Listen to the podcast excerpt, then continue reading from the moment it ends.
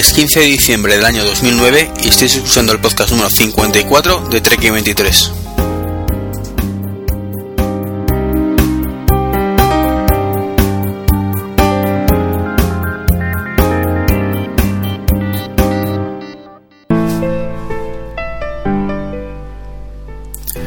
Pues bienvenidos una, un programa más a, a este podcast, ya 54, el último del año, eh, he incluso un poquito más en, sacarlo.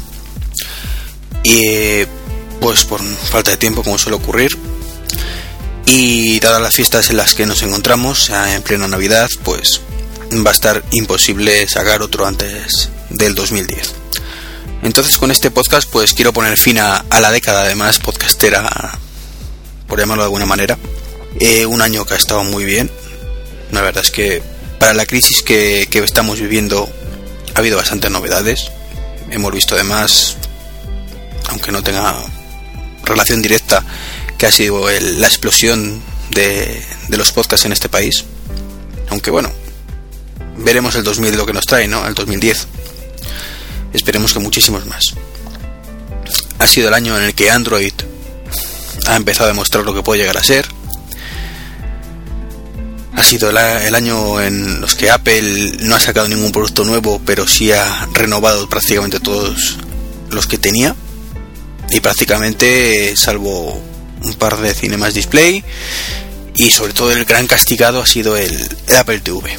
Veremos el 2010 lo que nos reserva, que también ha anunciado grandes novedades. Eh, bueno, ha insinuado grandes novedades, porque Apple nunca anuncia nada hasta que lo anuncia. ya me entendéis. Un año también donde tenemos nuevos sistemas operativos. Hace poco, en, este, en estos dos últimos meses, prácticamente han salido todos los que pueden plantear un poco de cara. Tenemos entre nosotros desde finales, o finales ¿no? de, de agosto, el Snow Leopard, un pequeño, muy pequeño lavado de cara, sobre todo a nivel interno, eso sí que ha sido grande, pero lo que es de cara al usuario, muy pocas novedades de, de eh, como digo, el Snow Leopard, el sustituto del Leopard, operativo de Apple. Desde mediados del mes de octubre tenemos también el Windows 7, que está gustando mucho además. Las, las críticas son muy positivas. Y el último en Discordia pues salió nada, hace escasamente un mes, con retraso, que hablamos de Ubuntu 9.10. Y ahí estamos. como digo, veremos qué, novedades nos trae el próximo año. Eh, Habéis notado que la música ha variado un pelín, un pelín respecto al, podcast anterior.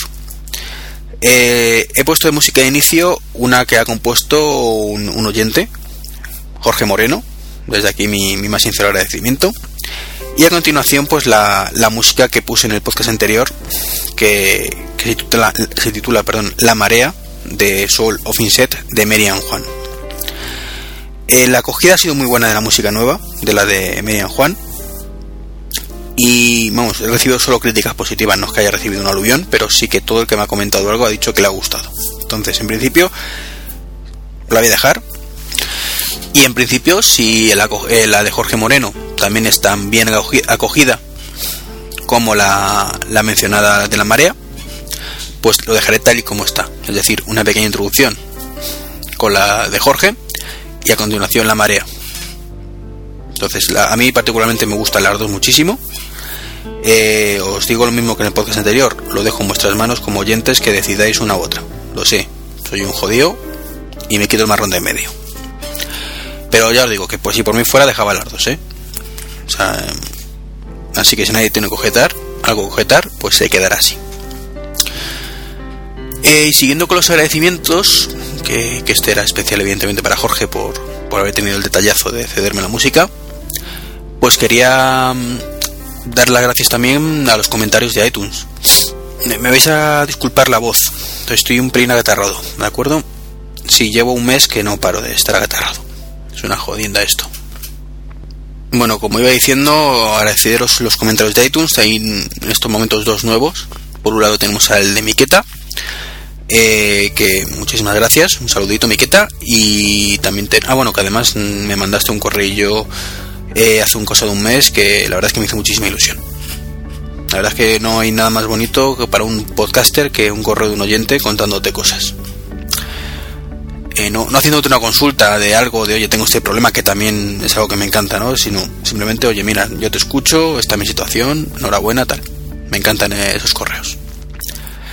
Eh, y también de Matute 2001. También un, un saludillo, Matute. Muchísimas gracias por, por tu comentario. Además, te, te, tengo que mencionar ahora, a lo largo del podcast por, por otra cuestión. Ahora sabrás tú cuál es. Y bueno, antes de meternos en faena, pues voy a poneros una promo. A ver, ya sabéis que, últimamente tengo esa costumbre de poner promos para promocionar, todo se ha dicho, otros podcasts que escucho o que simplemente pues me parece, me han pedido que la ponga o, o considero que, que puede merecer la pena. En este caso, demasiado geek. Miércoles, 9 de diciembre de 2009, 7.58 de la tarde. Dos geeks frequeando en media marca, ni siquiera sospechan lo que se les avecina. Parece que todos los habitantes del planeta han perdido el conocimiento al mismo tiempo.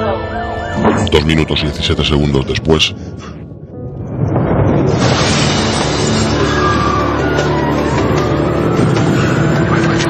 Joder, tío, ¿estás bien? Ah, ¿qué cojones ha pasado? No lo sé, pero está todo el Mediamar patas arriba. Hemos caído todos en redondo. Dios, qué dolor de cabeza. Parece que ha tenido una pesadilla. ¿Una pesadilla? Yo también. Sí, he soñado que estábamos grabando el demasiado geek número 100 y en Podcastfera hablábamos del decretazo de Milcar. ¿Cómo? Sí, el gobierno había aprobado la ley de Milcar y toda la Podcastfera estaba sometida a ella, hasta Rafa Osuna. Joder, pues yo recuerdo que debido a esto, Óscar Baeza se convirtió en Amis. Franza Plana había montado una productora de cine porno junto con Duar. Y Roberto Pastor y Miki eran comerciales de Coca-Cola. Dios, esto es el fin del mundo. ¡No!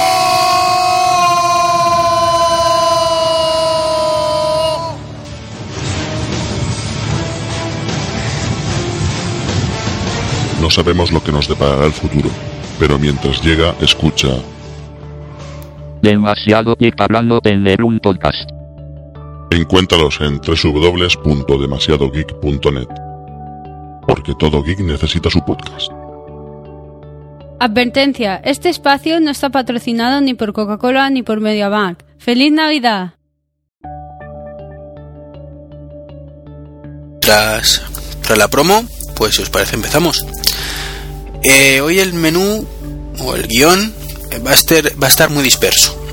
La verdad es que no lo tengo muy ordenadito, pero tampoco sé muy bien, no sabía ni cómo ponerlo. Así que, pues según han ido pues así los he ido apuntando y así os lo voy a comentar. Y el primer tema es una pe... Bueno, hoy voy a estar bastante quejica, os aviso ya. Voy a estar en mi, mi esplendor quejica. O, como dijo en su momento Milcar, que solo sabía quejarnos, o solo sabíamos quejarnos en este podcast. Pues va a haber muchas quejas. Quejas eh, y opiniones sobre todo que por otro lado creo que es lo que más salsa da al podcast, ¿no? Porque para informar ya sabéis que hay otros podcasts que lo hacen mil veces mejor de lo que puedo hacer yo. y de nuevo, me voy a quejar de algo que repetitivamente me he ido quejando durante los últimos programillas. Y es de los putos rumores y la desinformación. Y lo digo así. Eh, sabéis que, os lo he dicho más de una vez, que yo siempre he sido mm, muy pro rumor. Me gusta que los rumores, enterarme de cosillas. Eh, todo tiene un límite. Y hay muchas veces que se supera. Entonces, eh, mientras se ha tratado de las cosas como rumores, no tengo el mínimo problema, lo he dicho más de una vez. Un rumor es un rumor. Y cuando alguien pregunta, oye, pues mira, se rumorea que quizás eh, un analista ha dicho que posiblemente pero lo que no me gusta de verdad es cuando el rumor lo convierte la gente en noticia. Lo he dicho más de una vez. Y voy a poner un ejemplo. Una noticia original. Y es que un analista o analista eh, ha dicho que cree que Apple pues podría sacar los tablet Mac o los iTablet para finales de marzo. Vale. Lo dijo, lo ha dicho un tío de estos que trabaja en un- una compañía supuestamente eh, haciendo análisis de situaciones de este tipo y que una vez acertará y otra no, casi nunca aciertan, pero bueno. Eh, bueno, lo he dicho siempre, un rumor de Apple sigue siendo un rumor eternamente hasta que se convierte en verdad. Mm, Es así, o sea, si no sale hoy es mañana y si no, pues saldrá pasado y si no al otro y si no al otro, al final saldrá por aburrimiento. Entonces, esa era la- noticia original, que es un analista, ha dicho esto, estupendo. Eh, claro que al poco, sin que ese analista haya dicho nada más, la noticia en otros blogs empieza a convertirse en Apple podría sacar los tablets para marzo. Bueno, hasta ahí también seguimos con una noticia relativamente correcta. O totalmente correcta, porque por poder podría sacarlo en marzo o en abril o como digo en diciembre del año que viene.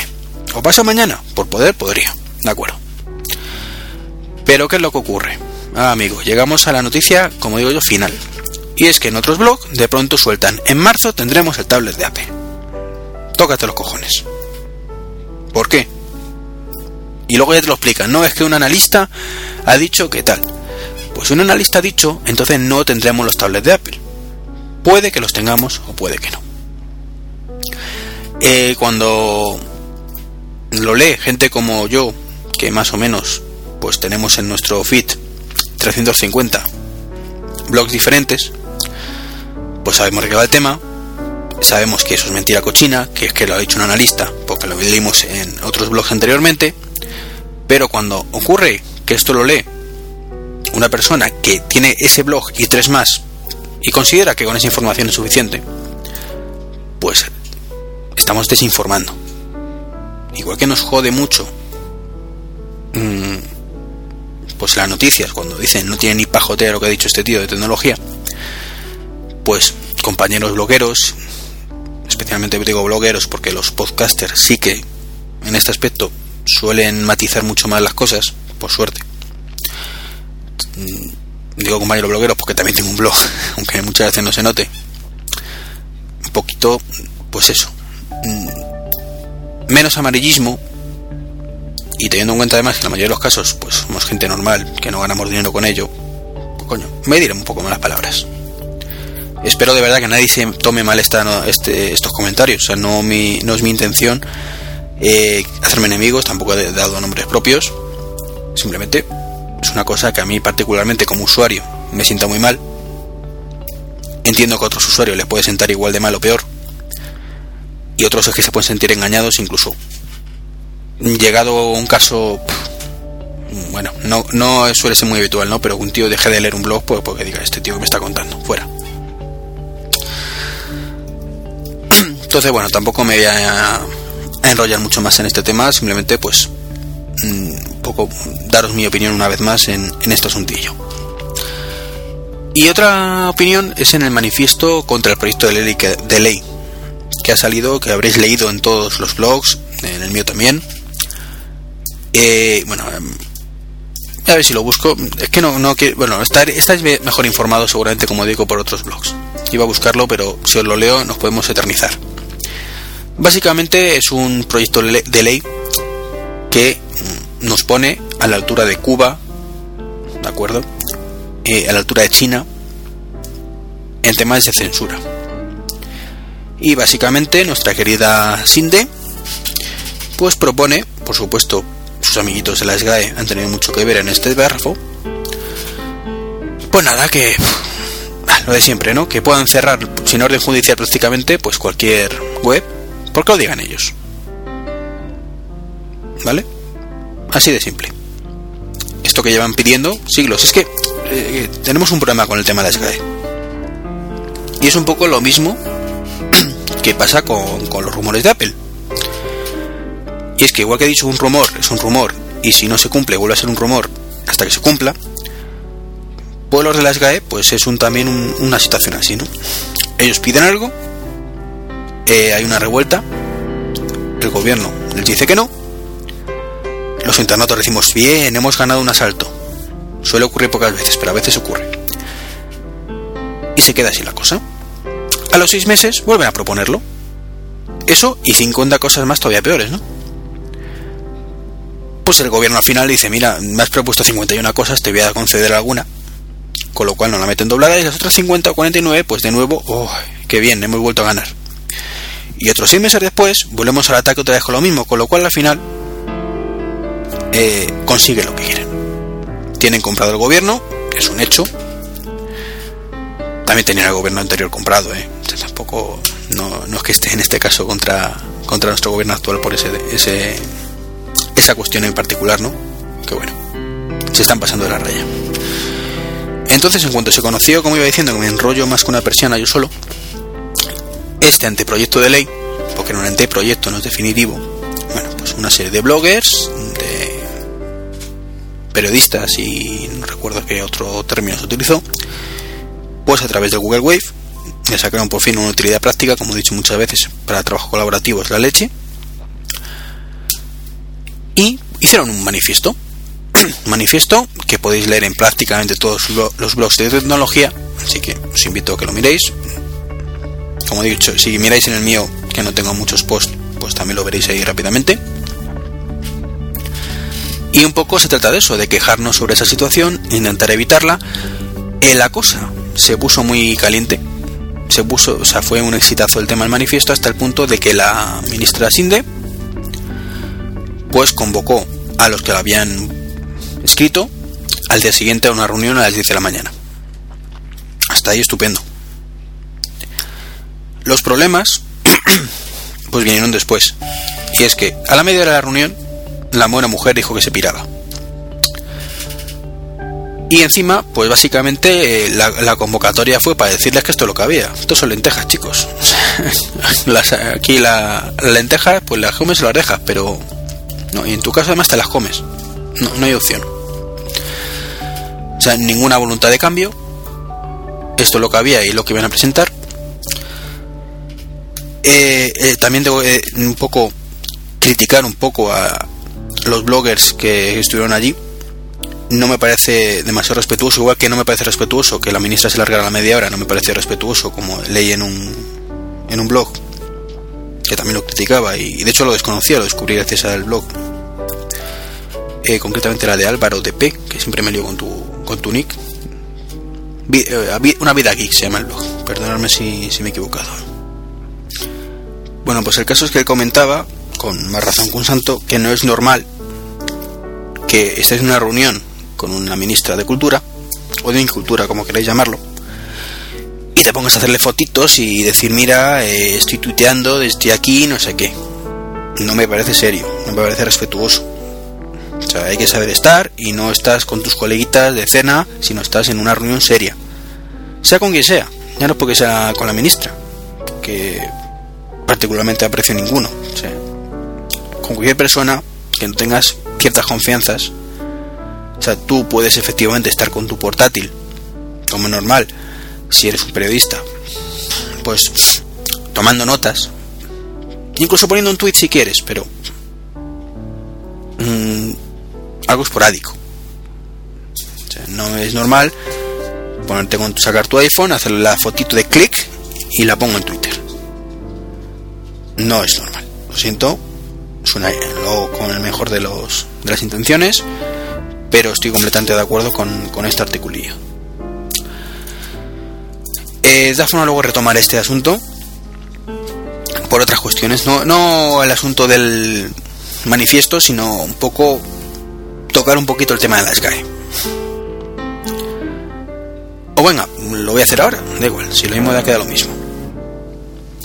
Y es que creo que hay que ser, aunque lo, lo llamaremos, venga, coherentes. Hay que ser un poco coherentes con nuestra forma de pensar. Yo el primero que nunca lo cumplo, o no siempre lo cumplo. Intentaré a partir de ahora pues ser un poquito más coherente y os explico.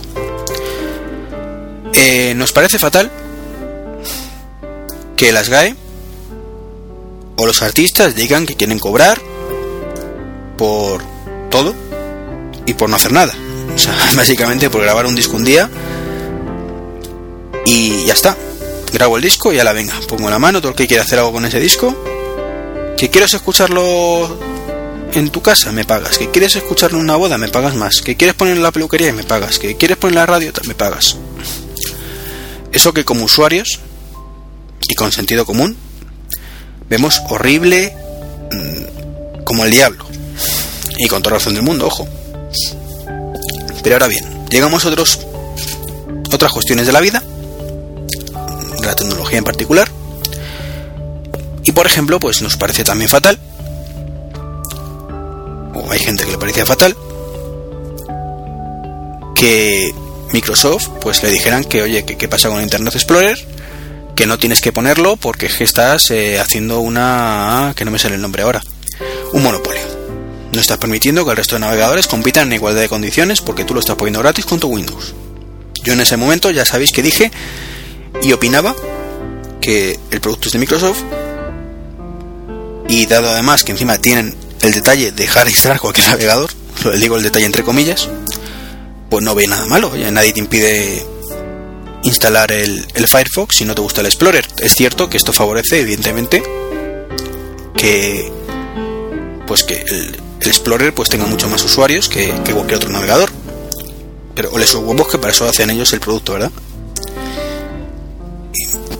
Pero bueno, el caso es que la postura de Microsoft de monopolio es muy criticada como norma general.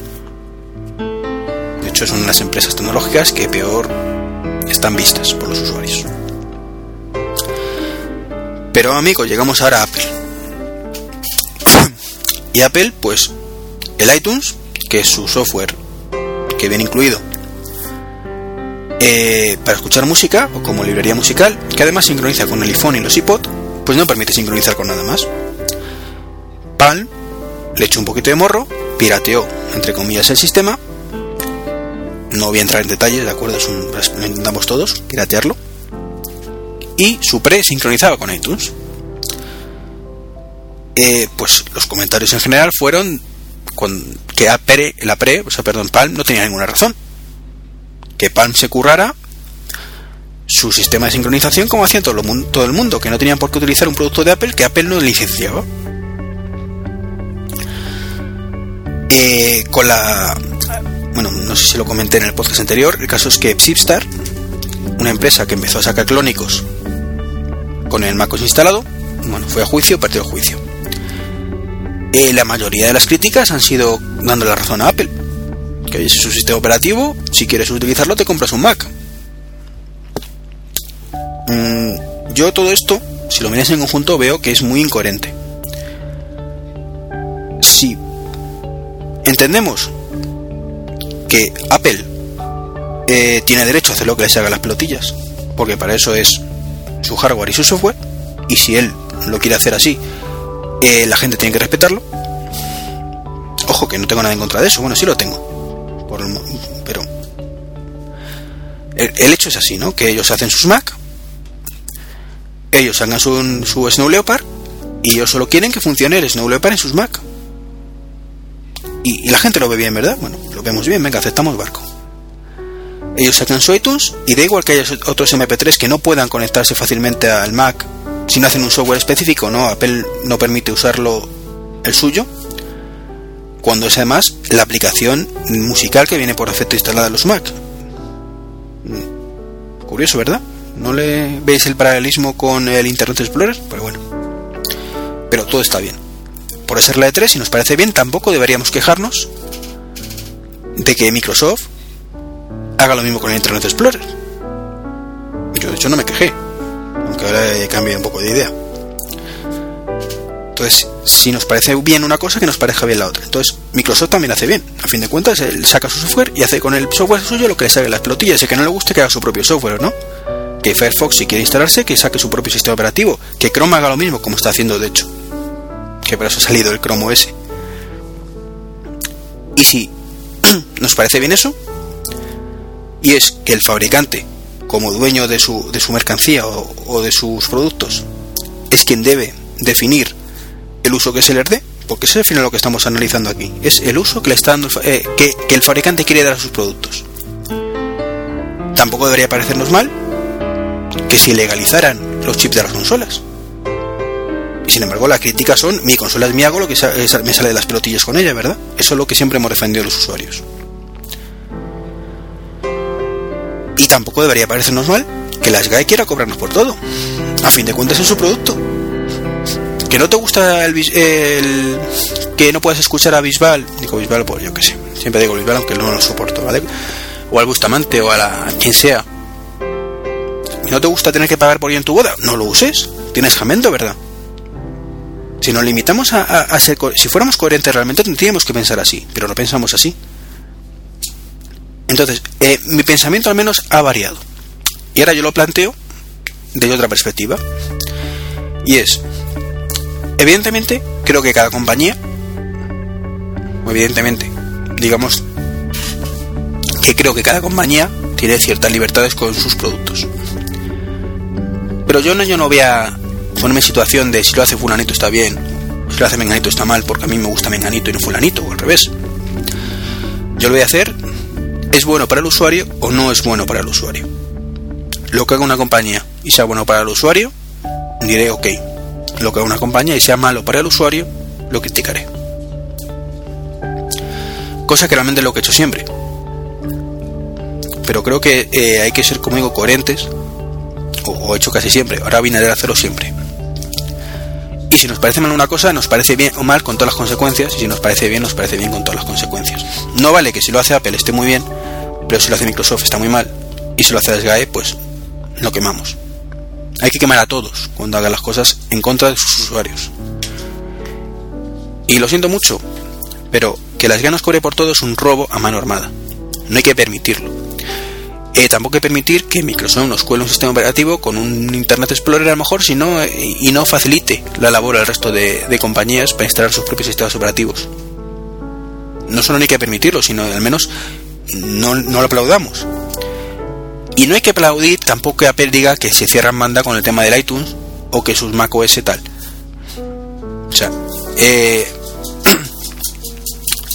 entiendo que Apple trabaja, tiene su forma de trabajar, me parece completamente fabulosa, al menos de cara al producto final, pero mm, creo que tampoco debería estar opuesta como está opuesta a Hackintosh. Cuando realmente le viene bien, pero no sé si entendéis a dónde quiero llegar. Aquí las cosas, como suele decirse, eh, aquí follamos todos a la puta al rey. ¿Vale? Y perdona la expresión. Y si Apple no quiere que instale su macOS en otros sistemas, me parece estupendo. Que no es de soporte oficial, pero que tampoco impide la instalación, que a fin de cuentas no le perjudica en absoluto.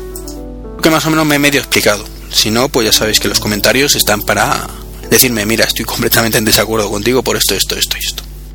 Pero ante todo creo que deberíamos todos ser coherentes y si opinamos una cosa, lo opinamos para todo.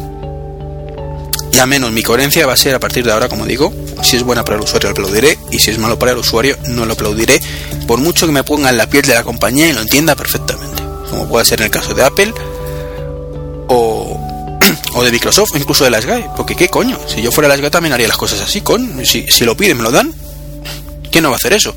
Es como cuando hemos dicho que, que Apple ha sacado el 3GS, que es lo mismo que el 3G, con dos cosillas nuevas, o que el 3G era el, el 2G con un par de cosillas nuevas. Eh, lo que hemos criticado, ¿verdad? Evidentemente. Y también hemos dicho, es que como si yo fuera Apple haría lo mismo. Si una cosa no quita la otra, pero hay que ser entre todos coherentes.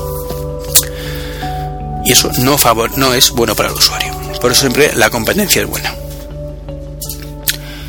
Y pasando a otro campo ya, que, que veo que me enrollo mucho y eso que estoy solo llevo ya casi media hora. Media hora y no he dicho en la mitad de las cosas que quería decir. Eh, según Times, el Motorola Drive va a ser uno. Droid, perdón. Perdonar. Está eh, como producto del año, eh, mientras que el iPhone 3GS no. Mm, me parece perfecto. Es que el iPhone 3GS no supone ninguna evolución básicamente respecto al modelo anterior. El Droid, sin embargo, ha sido un producto bastante eh, impactante, demostrando lo que Android puede llegar a ser. Me hizo gracia que leí en algún lado como un sí pero. Sí, sí, eh, lo que queréis, pero si no fuera por el iPhone, el Motorola Droid no sería lo que es, evidentemente. Pero es que... mm, y si no fuera por Ford, pues los coches no serían lo que son hoy. ¿Y qué? Y por eso por cada vez que hay un coche que sea mejor que no sea Ford y sea bueno hay que decir sí pero gracias a Ford. No, La realidad es la que hay. Apple ha dejado abandonar el producto de, entre comillas, del iPhone. O sea, no ha querido darle todo su, digamos, volcarse en él en cuanto a mejorarlo tecnológicamente se refiere, porque tampoco lo ha necesitado, de acuerdo, pero el caso es que no los ha volcado. Motorola ha echado toda la carne al asador con el Droid. Es así. Es, que es una realidad. No hay discusión posible. Cuando salga el nuevo iPhone veremos si se han tocado las pelotillas otro ratito o no. Uy, qué mal hablado estoy hoy, perdonadme. No, no, la- el catarro que me afecta. El nariz se ha tocado las narices. Entonces, ante todo, como digo, que, que, no que es completamente normal que, que el Droid se valore más. Igual que digo, que mira, lo comenté ayer en Twitter, eh, vi un unboxing del Milestone, que es el Droid en Europa, y la caja parece sacada de, una, de los chinos. O sea, un producto estos de los chinos que nos mandan desde Japón o desde China.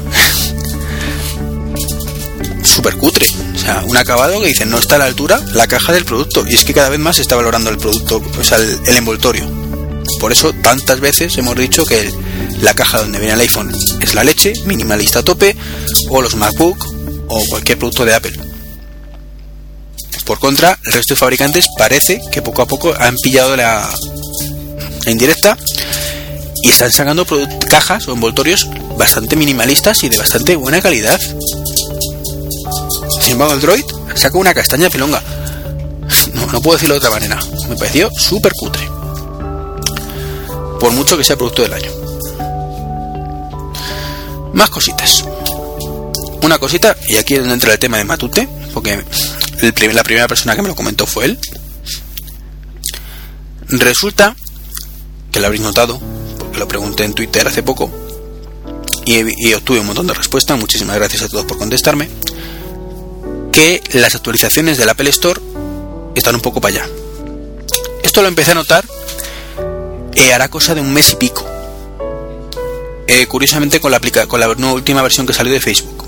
Y es que resulta que te la descargas, pero te sigue diciendo que está la actualización disponible, la vuelves a descargar y te sigue saltando y así hasta que en un momento, dado te deja de saltar la actualización. Eh, no le di mayor importancia. En una, aplicación digo, mira, se ha vuelto loco esta aplicación, pues mira, ya está. Lo curioso fue que la semana, pues Matute me había hecho el jailbreak, le había hecho una manilla con ello, animado más bien, y me, me comentó, oye, te estoy teniendo problemas para descargar el Facebook. Yo le dije, no pasa nada. Yo también he tenido ese problema, está un poco para allá la aplicación y punto, no le den más vueltas. Eh, vale, pues ya está, solucionó el problema, tampoco le dimos más vueltas. Él le preocupaba, a él le preocupaba, mejor dicho, pudiera ser por el jailbreak. Yo en ese momento no le di mayor importancia, pensé que no y, y de hecho no, no es por el jailbreak. Entonces bueno, pues se quedó así la cosa. El problema es que lo que empezó como algo esporádico poco a poco se fue convirtiendo en la norma. Y es que es rara la vez que salta una aplicación, como que hay una actualización, y realmente salta la actualización, bueno, salta, se descarga la actualización y se acabó el problema. Entonces empieza a ser un poco crispante, sobre todo cuando son actualizaciones de las que- de, de estas que estás deseando que salgan. Puede ocurrir con, yo que sé, mañana cuando sacan la versión de Skype, que ahora mismo no recuerdo si ha salido ya, creo que no, eh, que permite hacer llamadas por 3G. Perdón. Pues en el momento que salga, todo el mundo estará descargándola como un loco. Y es muy frustrante que te la descargue y te diga que no, que te ha descargado la anterior todavía. Esto ocurrió también con el último WhatsApp. La última actualización tardó 24 horas en estar disponible. Incluso eh, en el Twitter de WhatsApp eh, lo comentaron, de que aunque salta la actualización, Apple todavía no tiene reflejada la nueva versión en todos los servidores. Entonces ese se parece ser el problemilla, que por otro lado nos suponíamos un poco también.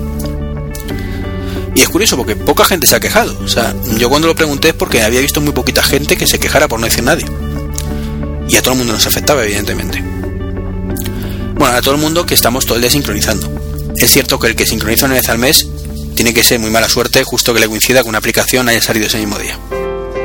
Lo normal es que ya tenga todo actualizado.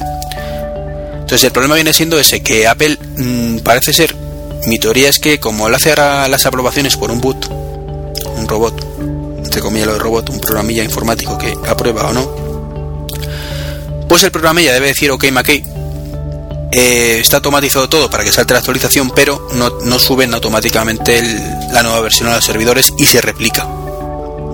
Sabéis que, y si no ya lo estoy contando, cualquier sistema de servidores que tenga muchísimo tráfico, como puede ser este, no es un solo ordenador.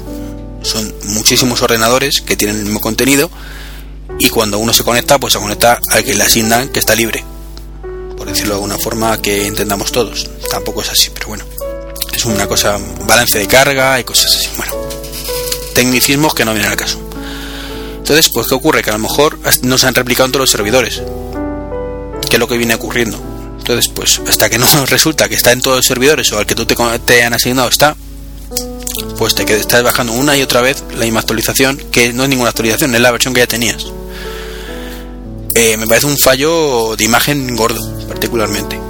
Creo que Apple debería solucionarlo ya. Y cuando digo ya, es ya. No creo que sea una cosa ni mucho menos acorde con la fama que tiene y ni mucho menos agradable para un usuario. Yo como usuario prefiero que no me salte la actualización y cuando me salte pues que esté bien, evidentemente. En fin, como he dicho, estoy muy crítico, no hay. Y lo que me queda. PhonePic. ¿Qué es PhonePic? Pues básicamente es un aparatito que tuvo su, su momento de gloria el año pasado en Estados Unidos. Y lo único que, que hace, o hacía, porque está la, verdad es que la versión europea no sé muy bien si va a hacer algo más o no, no me quedó claro, pero bueno. La versión americana del PIC, porque el phone viene por otros motivos, ahora lo comento. Básicamente es un aparatejo, como puede ser una PDA, que solo únicamente lee mails. Sirve como un gestor de correo. Una cosa bastante económica, no serían ciento y pico dólares. Y te viene pues con su wifi, y quiero recordar, para que tú te conectes cada cierto tiempo y veas tus correos. Eh, no está mal pensado. Mm, yo como siempre digo, el usuario geek, pues para el usuario geek esto es una mierda. O sea, yo como usuario no me lo compraría en la vida. Para eso tengo mi iPhone, ¿verdad? O mi Android, o bueno, Android no tengo, pero ya me entendéis. O el que tenga BlackBerry, BlackBerry. Entonces es absurdo comprarte un aparatito solo para mirar tu mail cuando tienes aparatos en el mercado que sirven para mirar tu mail y 10.000 cosas más. Pero es cierto que no todo el mundo tiene una BlackBerry, no todo el mundo tiene un iPhone. Entonces hay muchísima gente que lo único que no quiere, el que quiere es, mejor dicho, no complicarse la vida y tener su correo disponible en cualquier momento y cualquier lugar, sin complicarse la vida. Para ellos el PIC, pues es una buena opción. El caso es que llega a España de la mano de Fon, por eso por lo de PhonePic. Esta empresa que ya hemos hablado de ella en este podcast más de una vez, famosa por sus foneras. Y viene con una cosa bastante guay. Y es que eh, han conseguido que con la tarjeta que te viene incorporada, porque tiene conexión de datos, tengas roaming o roaming por toda Europa. Con lo cual, ahí sí que es un monumento, porque te puedes mirar tu correo esté donde estés. Entonces, para la gente que no quiera complicarse mucho la vida, pero sí necesita mirar su correo, esté donde esté o viaje mucho, es un gran invento. El precio ahora mismo mm, reconozco que no recuerdo cuál es. Creo que eran ciento y pico euros y luego una cuota mensual de 10 euros, algo así. La cuota me parece cara. Más que nada porque si bien está muy hecho, eh, que me lío, si bien, como digo, está muy bien que puedas mirarlo en Francia y en Alemania, es cierto que la mayoría de las personas que lo compran lo van a mirar en su propio país, con lo cual una tarifa de datos de 10 o 12 euros solo por mirar el correo, por mucho que sea a nivel europeo, me parece caro. Muy caro, de hecho. Pero bueno, la idea no es mala, me gustaría que hiciera más cosas, pero quizás eso hiciera al chisme perder su principal atractivo, y es mirar el correo sin complicaciones. En fin, no me enrollo más con este asunto tampoco, que, que he sido breve, además, por suerte. Y pasamos al siguiente puntito que quería comentaros, y es la, la escuela 2.0. Eh, Es un proyecto del gobierno en este país, además, que trata de impulsar un poco la tecnología y su objetivo es poner un portátil por cada niño para que vayan al colegio con el portátil y un poco se ahorren tema de libros de texto y cosas así. De esto tengo que comentar dos cosillas. Por un lado el hardware y por otro lado el software. Pasamos primero por el software, que tarda menos. Y es que eh, ha sido muy criticado que el software que te venga en esos portátiles a Windows. Que el gobierno llegue a un acuerdo con Microsoft para que por cuatro duros todos los portátiles que vengan para este sistema pues sea con Windows. En este caso Windows 7, hasta ahora era Windows Vista. Claro, ya empezamos con, claro, el monopolio, es que no es normal, lo normal sería que aprendieran también otros sistemas operativos, que si Apple, que si Linux, patatín patatán. Y es cierto que tiene parte de razón. Pero, mm, y ojo, eh, matizo, que me lío yo solo como muchas veces me ocurre. ¿En qué tienen parte de razón? En que un niño no debería estar eh, directamente predispuesto desde pequeñito a utilizar productos de una marca. En este caso Microsoft. ¿Qué ocurre? Que mañana le pones un Mac y dice, yo es que yo Windows, que es lo que controlo. Y eso es cierto. Y quizás la mejor, el mejor camino sería Linux en ese aspecto. No vamos a discutirlo, es así. Bueno, no, no lo voy a discutir yo, que creo que es así. No es ninguna verdad absoluta, evidentemente. El Linux es gratuito, entonces lo normal es que enseñes algo que sea gratuito, que no le cueste un dinero. Y hasta ahí aceptamos barco. Claro que ahora estamos, eh, no hablamos de cursos de informática gratuitos que te expliquen un sistema operativo. Hablamos de una herramienta de trabajo. Una herramienta de trabajo para los niños. Y es Linux como tal es de forma sencilla hoy por hoy una herramienta de trabajo válida. Válida sí, pero para ciertos sectores. O sea, no creo que Linux sea el mejor sistema operativo para un niño ahora mismo.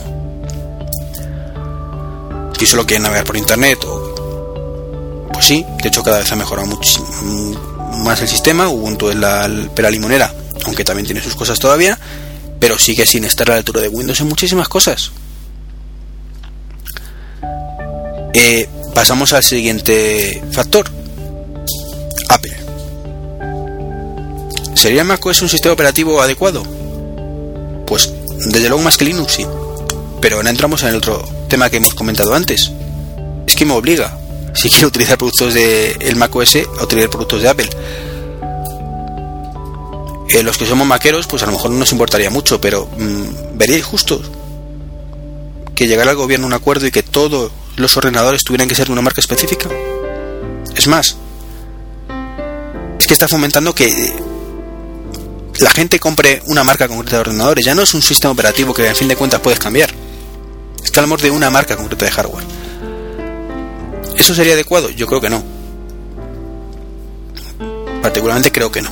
Igual que he dicho que creo que desde el punto de vista filosófico lo ideal sería Linux, creo que desde el punto de vista filosófico lo ideal no sería Apple. Pero como he dicho, eh, se trata de una herramienta de trabajo. Entonces, ¿sería adecuado como herramienta de trabajo? Sí. Ahora analicemos, ¿para qué vamos a utilizar esos ordenadores? Para la enseñanza a niños.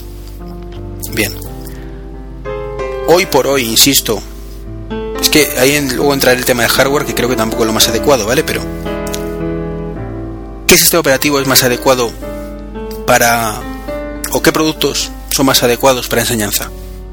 ¿Un MacBook? No, ¿verdad? ¿O sí? Bueno, ahora que opine que sí.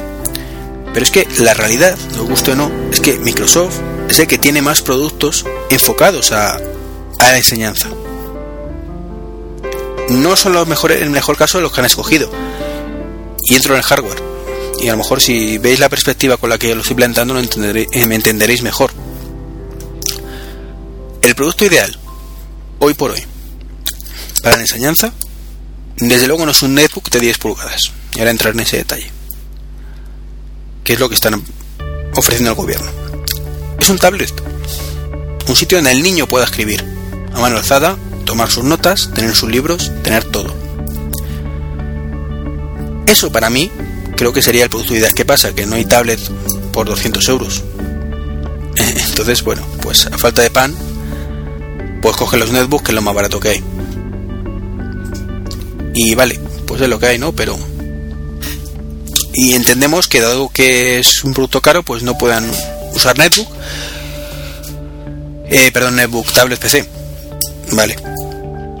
Pero creo que como método ideal es ese, una tablet. Y hoy por hoy, maqueros, Apple no ha sacado ninguna tablet. Hoy por hoy, el año que viene ya hablaremos. Y a lo mejor con la tablet de Apple digamos, mira, efectivamente, eh, es mucho mejor esta tablet que cualquiera de las que hay con Microsoft Windows y deberían haberlo enfocado a este tema, ¿vale? Pero eso está, hablamos, hablamos ya de, del tema rumores o hipótesis. Entonces, me, entendéis por dónde voy, ¿no? Y si no, pues, pues os digo como antes, en los comentarios, en los comentarios lo, lo discutimos. ¿Qué ocurre? Que el producto que mm, han llegado a un acuerdo es un Toshiba de 10 pulgadas. Su precio creo que son 250 euros. ¿Es lo ideal? No. Poca potencia. Quizás suficiente, sí. ¿De acuerdo? En ese aspecto de potencia sí, pero es que hablamos de una pantalla de 10 pulgadas que, hombre, que para estar 8 horas, 7 o 6 horas mirándola, como portátil, ¿vale? Que hablemos de un portátil, quizás no sea lo más adecuado. Tampoco es como ha ocurrido en Valencia, que como no tienen un duro por lo visto. Es que, a ver, eh, os comento cómo va el tema. El gobierno central subvenciona una parte y los gobiernos autonómicos subvencionan otra parte. Creo que además el niño o los padres pagan otra parte del, ordenador. Eso lo desconozco, pero vamos, lo que está claro es que es una subvención a pachas. Entonces, como Valencia ahora mismo se ha gastado por lo visto una pasta en Fórmula 1 y no sé cuántas cosas más, tampoco viene al caso, pues según rumores no tiene un duro, pues para gastarse los portátiles. Han puesto la excusa de que la pantalla es muy pequeña y que eso produce miopía. Pues... Una gilipollez. O sea, tú podrás, de cierto que te dejará los ojos si la pantalla es muy pequeña, pero miopía no vas a tener. La miopía es una enfermedad congénita yo he tenido miopía y no utilizaba cuando me puse las gafas ordenadores de 10 pulgadas, lo puedo asegurar. Entonces, que eso es una excusa barata, pero que es cierto que la pantalla quizás es muy pequeña para, para el uso que tiene o que está enfocado ese tema. Un netbook de 10 pulgadas está muy bien para navegar por internet en un momento dado y punto. Que es para lo que está pensado, o sea, no está para, para trabajar con él como ordenador de trabajo. Que te deja los ojos, es así es cierto que muchas tablets tienen 10-12 pulgadas, pero se trabaja de otra manera con ellas. Sería como leer un libro. Eh, no lo mismo. es una cosa que hay que verlo, pero no es lo mismo. Tampoco, eh, digo que lo ideal serían 12-13 pulgadas. A partir de ahí empezar la vista a, sufrir menos. Entonces tenemos ahí por ahí dos, dos batallas, el hardware y el software. Mm, que son cosas diferentes, opiniones diferentes. Y bueno, no lo dejamos ahí de momento. ¿Qué más? Un tema que me he saltado. Lo tenía antes que la de la, la escuela 2.0 y me lo he saltado sin querer. Google. Google, Google, Google. En fin. Que parece que tiene planes para dominar el mundo, ¿no? Es lo que dice todo el mundo y se ha lanzado un servicio de, de OpenDNS similar. Sus direcciones son 8888 y 8844. Un servidor DNS, básicamente, para que os hagáis una idea, es un ordenador. Vuelvo a decir lo mismo de los servidores. Antes lo, realmente son varios ordenadores. Pero bueno. Un ordenador, ya dejámoslo así. Que nos dice dónde está cada cosa en Internet. Y es que eh, Internet funciona por direcciones IP. Entonces, nosotros cuando ponemos www.trek23.com, eh, el ordenador realmente no se va a conectar a trek23.com, se va a conectar a la dirección 80. no sé qué, no sé cuánto, lo que sea, donde está alojado el servidor en ese momento. La cuestión es, ¿cómo sabemos que trek23.com está en esa dirección? Con los servidores DNS. Un servidor DNS, su única función es, tiene unas tablas internas que tienen por cada dirección web su IP correspondiente. Entonces, actúa de traductor. Básicamente cuando nos conectamos a una dirección decimos servidor, quiero esta, ¿cuál es la esta esta es esta IP? Y nuestro ordenador va a esa IP y muestra la página. Todo esto transparente para el usuario. Lo habitual suele ser que nuestro propio eh, ISP, nuestra compañía que nos ofrece internet, tenga su servidor DNS, lo tengamos configurado y ya está, ¿no? Pero hay veces que falla y viene bien tener uno externo. Estaba el de OpenDNS y en la Google ha sacado el suyo. Y también ha sacado un, dicho sea de paso, un buscador visual, te haces una foto, una cosa y te dice lo que es, información. Bien. No me voy a enrollar mucho en ese aspecto. Me quería centrar en lo de los sus planes por dominar el mundo. Y es que parece que está captando información, porque claro, con el servidor eh, DNS ya no es que sepa lo que tú buscas, es que sabe todo, todas las direcciones web que visitas. Y eso, pues para mucha gente, pues es un trauma de fíjate qué horror que Google va a saber qué direcciones visito. Y ahí entra mi, mi crítica, ¿no? Y es cuando digo, ¿y qué? Eso que siempre os he dicho con Google, ¿no? ¿Y qué? ¿Qué más da que, que Google sepa qué direcciones visitas? ¿Acaso no las visitas? Pues ya está. ¿O qué pasa? Tu SP no la sabe. También la sabe. Ya, pero es que eh, Google sabe demasiadas cosas, y es cierto. Pero es que Google toda esa información lo utiliza para ponerte cuatro banners de publicidad que además ni los ves y simplemente te muestra unos banners de publicidad de tus intereses. Eso es malo. De verdad es malo.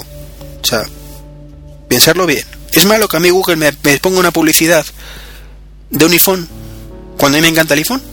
No. Todo lo contrario. Prefiero que me ponga la del iPhone, que a mí no me interesa un poco, a que me ponga de zapatos floro. Que es que me la repampinfla los zapatos floro. No quiero saber nada. Entonces, ya que tengo que verlo, por lo menos que te interese. Aparte que toda esa información la utiliza para mejorar más y más y más sus sistemas. O sea, Google tiene una base de datos enorme de todos los comercios que hay por internet, ¿verdad? Y mirad lo que ha hecho con Google, Google Maps Navigator.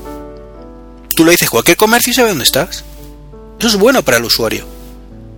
O sea, todo lo que está haciendo Google realmente no está perjudicando a nadie. Y, y seamos francos. A Google se la trae floja. No, ¿Qué página visita Iván Alexis? Se la trae floja. No hay nadie de Google que se vaya a poner a buscar mi nombre y ver todo lo que he visitado, por qué, tal, para pillarme por los huevos, que es lo que parece que la gente tiene, tiene miedo o algo así, y, decirme, tú, tú, malvado, has hecho esto. No. Que le preocupe eso a un tío famoso, que le pueda preocupar que alguien sepa lo que hace, bueno, pero a los usuarios de la calle, esa paranoia de verdad, es como lo que comenté con el Street View, pues, pasabas por allí, pues Chico, ¿qué tiene más da que te, te, te una foto Google? La mayoría de la gente le hace ilusión, dejaros de tonterías, hombre, no pasa nada. Como, que es así, que tiene mucha información, sí, ¿la está utilizando en contra tuya? No. ¿La puede utilizar en contra tuya? Pues tampoco. Peor es Facebook, que, directamente tienes un montón de publicidad que te, que, que se la están cediendo, estás cediendo el derecho a, que te publicite un montón de cosas y de forma muchísimo más intrusiva. Eso ya me parece peor. Google es cierto que tiene mucha información, pero los pobrecillos, como digo, intentan mejorar el mundo y punto. O sea, ofrecen sus productos gratuitos. No hacen publicidad intrusiva. O sea, que, que de verdad, eh, yo creo que esa paranoia hoy por hoy está totalmente justificada. O sea, no van a hacer nada con esa información. No es como Microsoft y que dice, no, es que te pueden, te pueden denunciar porque saben que usas software pirata. Google no, todo es gratis. Entonces, paranoia cero, de verdad. O sea, creo que es mucho más fiable Google como éticamente como empresa que lo que puede ser Telefónica. Que al menos eh, Google todavía no creo que no le ha vendido mis datos personales, y tiene muchos míos, y a las compañías de telefonía para que me estén dando por culo, como estábamos todos recibiendo llamaditas de si quiero cambiar de operador de ADSL o de móvil como casos que ya he comentado más de una vez y de dos. Entonces, ante todo, como digo, paranoia cero, verdad. Y relajaros, que no es el fin del mundo ni, ni nada por el estilo. Entonces, bueno. En fin, eh, hablando de Google, ¿vale? Ya que estaba metido en, en tema. Se rumorea, aunque son rumores ya que casi confirmados por Google, que va a sacar su propio teléfono, Google Phone. El Google Phone es marca no registrada, no, es que se vaya a llamar así, en principio, eh, para principios del año que viene, principios del 2010, que estamos hablando de muy principios de enero, además, por lo que dicen. El nombre, el nombre clave, que no sabemos si mantendrá, se llama Nexus One. Está fabricado por HTC. Tiene un, eh, un Snapdragon a 1 GHz. Y viene con Android 2.1. El diseño mm, no es demasiado bonito, la verdad. Tampoco es demasiado feo. Particularmente me gusta más el iPhone. Pero hay una cosa que se rumorea que puede traer. Y es que está genial. Y es mm, Google Voice incorporado directamente de serie. Y con eso, evitar depender de la telefonía tradicional. Eso sería un, salto cualitativo importante. Igual que es otro salto, si lo hacen bien, y es que dicen que no lo van a vender, lo van a vender libre, cosa que con el iPhone tenemos mil problemas. Claro que eso tiene un, un- una contra, un efecto contrario. Y es que si lo venden libre costará una pasta, igual que muchísimos, muchísimos usuarios nos quejamos de que queremos el iPhone libre como opción, también es cierto que muchísimos usuarios jamás se compran un teléfono que costará 600 o 400 euros o 500 euros cuando están acostumbrados a pagar 100 o que se lo regale la operadora. Entonces, si viene libre y además viene con operadora, estupendo. Si viene solo libre, eh, va a ocurrir lo contrario con el iPhone, y es va a vender muy poquitos, pero el que lo compre va a estar tan contento. Y si lo vende solo con operadora, pues como el iPhone, va a haber muchísimas ventas, pero muchísimas críticas. Entonces lo mejor es un sistema mixto, que es además lo que utiliza, por ejemplo, Nokia. Y es que tengamos por un lado la opción de comprarlo libre el que quiera y por otro la opción que pueda comprarlo subvencionado el que quiera. Y todos contentos. Y nada de exclusividades. Espero por favor que nada de exclusividades. Libre, pero que lo pueda comprar aquí en España cuando salga por Orange, por Vodafone, por Movistar, eh, incluso, pues, yo que sé, yo oigo, ¿vale? Por decir uno. Entonces veremos qué ocurre en enero, la cosa promete bastante.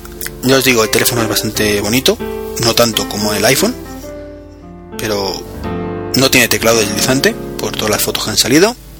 Y estamos a la espera, creo que, la notificación oficial oficial, ¿vale? Oficial completa. Lo digo oficial completa porque los rumores vienen de la propia Google, que ha repartido los teléfonos ya entre sus empleados. Entonces, pues hombre, es pues eso, esa verdad es que falta confirmarlas y punto. Pero todo el mundo sabe que es así. Y, y así va a ocurrir, vamos, en enero tendremos a la venta o al menos anunciará el, el telefonito de Google.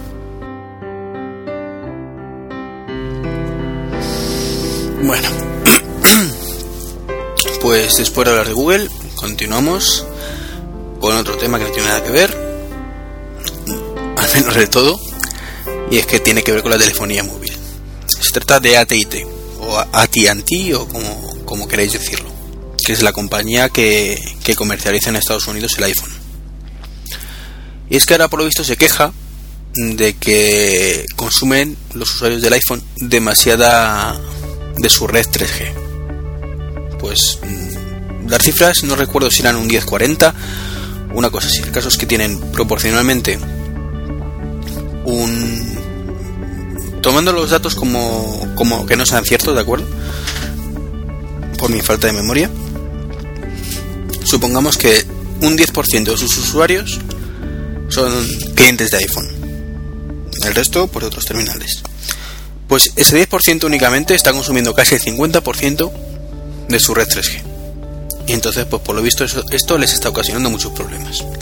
Eh, tiene muchos fallos eh, y errores en su red y, y culpan de esto, de esta situación al iPhone. Lo primero sobre esto es que es una acusación, ya vemos la ridícula. Eh, es ridícula porque eh, si el iPhone es el culpable de que ocurran fallos en su red, estos mismos fallos deberían ocurrir en el resto de redes del planeta que tienen iPhones. Movistar, Vodafone en Orange en Francia, O2 en Reino Unido, o ahora también la- eh, eh, Orange. Y así, pues todas las que queráis. Y los únicos que están teniendo problemas, pues son los de, de AT&T. De acuerdo que es cierto que un 10% de los clientes de, de esta compañía, pues a lo mejor supone una cantidad de personas muchísimo más grande, evidentemente, que un 10% en España. Pero lo primero me extraña por, por ese factor, ¿no? Porque en teoría, si tuviera algún fallo del que realmente fuera culpable de diseño o algo así de la red 3G del iPhone, afectaría a más sitios. Y luego, por otro lado, me parece ridículo e- esta clase de acusaciones. Es decir, te quejas de que tus usuarios usen la red que están pagando. ¿Dónde vamos a llegar de verdad? Vamos a ver. De forma que por un lado te están vendiendo el, el iPhone y, y lo del iPhone es por decir algo, porque ahora mismo están todos los Android llevan la misma, el mismo camino. La tendencia es eh, y bueno, espera que me voy, me estoy yendo. La tendencia es como digo que todo esté en internet. O sea, Google está sacando ahora su, su Android OS que es para trabajar en red, conectado a la red todo el tiempo. Entonces, bueno, pues si la tendencia es esa, aquí vienen estos señores a decir que no, que esa tendencia es muy mala para ellos. Yo soy los primeros beneficiados de esa tendencia. Ahora venden muchísimas más conexiones de datos que nunca. ¿Que no están preparados? Pues chico, es lo que toca, prepárate. Es que lo que no sé, es como yo que sé, o sea, Apple tampoco sabía, y perdón que mencione tanto a Apple, que iba a vender tantísimos iPhone y se quedaron sin sin poder suministrarlos. Metieron caña a los fabricantes y en un menor de un, par de meses estaban de nuevo sirviendo de forma normal. En España no, pero aquí es Coupé Movistar y no tiene nada que ver. Entonces, me parecen unas acusaciones de verdad de risa, pero de risa. Y tristes. Por un lado te dicen una cosa, pero por, utiliza mi red, pero no mucho. Venga, hombre. Encima, pero págame todos los meses. Yo soy de esos también, ¿eh? Vamos a hacer eso. Dame internet, pero te pago solo un poquito, ¿vale? Venga, hombre. Como digo, ridículo. Y venga, ya no me quejo más. Mm, Al menos durante 5 segundos. es broma. Eh, Apple ha patentado un nuevo dock universal que la verdad es que es mm, tiene buena pinta. En tamaño básicamente, bueno, parece un poquito más grande que el actual, pero bueno, eso es irrelevante. Estamos dando una patente. Y estaría hecho de algún tipo de gel o no sé. Algo que es blandito, ¿vale? Llamémoslo así. De forma que tú lo que haces es pinchas el teléfono y coge la forma del último eh, dispositivo conectado. Ya sea un iPhone, un iPod, un iPod Touch, eh, un Nano, lo que sea. Cuando está en completamente eh, sin forma, tú pinchas el- lo que sea y coge su forma. Que vas a poner otro dispositivo, pulsas un botoncito, eso recupera su forma original y vuelves a pincharlo. Te quedas con la forma del último dispositivo conectado. Mm, Particularmente a mí me parece estupendo.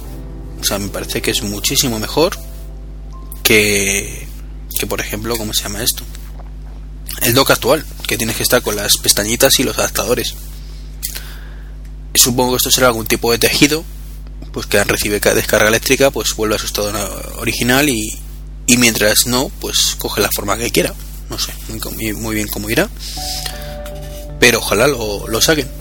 Creo que los usuarios, como siempre, saldremos beneficiados. Hoy estoy muy a favor de los usuarios y en contra de las compañías.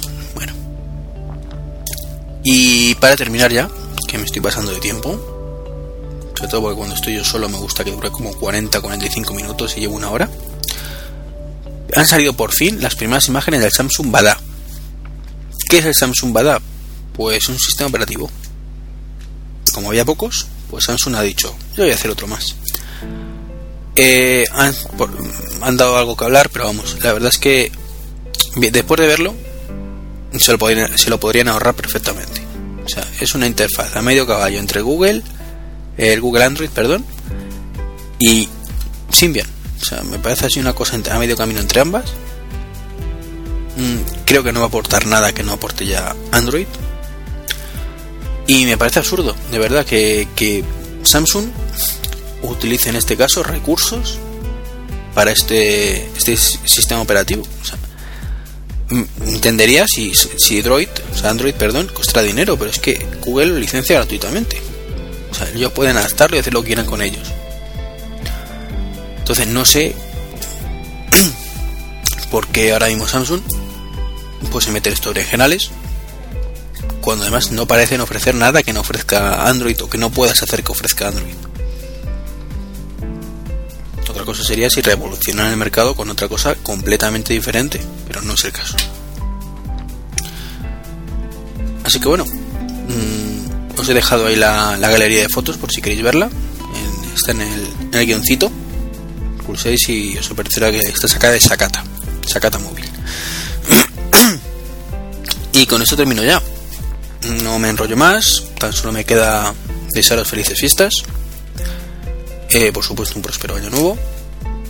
Feliz Navidad. Etcétera, etcétera, etcétera. Eh, y nos vemos a la vuelta de, este fin de año. Y bueno, si queréis contactar, pues ya sabéis que tenéis el blog, que es www.treki23.com. Eh, tenéis Twitter, Treki23, o por correo electrónico, que, que siempre, además, respondo bastante rápido los mensajes, entre otras cosas porque no tengo demasiados. treki23.gmail.com o treki23.me.com. Un saludito y lo dicho. Felices fiestas. Hasta luego.